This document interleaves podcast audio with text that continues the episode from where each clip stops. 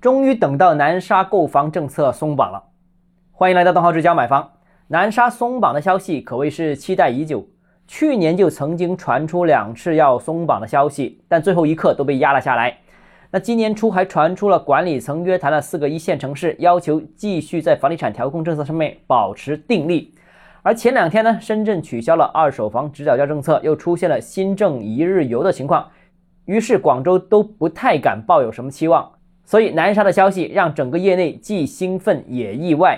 那南沙此次新政呢，主要是针对三类人群进行限购政策的松绑，其中港澳居民可以买南沙商办物业，那这个只是影响写字楼、商铺，不影响住宅，因为之前港澳人士已经可以在大湾区买住宅了。至于新政之后会对南沙的写字楼、商铺乃至公寓产生什么样的影响呢？坦白说，我们只能说有正面影响，实际情况仍需要观察。因为现在没有人知道，也没有人做过相关的研究，并不清楚这个需求到底有多大。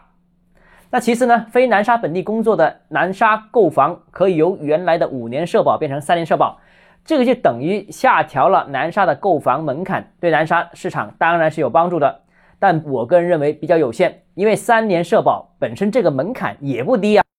而且呢，一般情况下呢，获得广州购房资格的买家呢，首套房通常优先解决居住问题，多数会选择广州主城区或者说近郊，比方说像黄埔啊、番禺这些位置，很少说首套房又不在南沙工作，但选择买南沙的。那影响最大的应该是第三条，南沙本地企业工作有社保或者税单就可以买一套，因为这个门槛是最低的，所以肯定会大大刺激南沙的购房需求。实话实说啊，南沙的产业人口目前尚比较有限，但如果有社保和税单就可以买房的话呢，那可以肯定既刺激了南沙的购房需求，也会同时刺激南沙的就业需求。有个引号啊啊。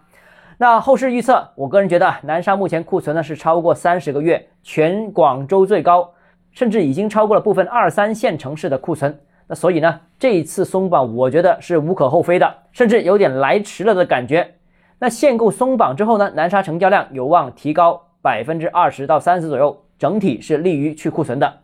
最后还补充一个小道消息：广州本地二套房，如果南沙无房的话，还可以买一套，但要全款。那这个消息并没有和上面三个消息同步放出，但也有可能放出。如果真的出台，那这个威力就更大了。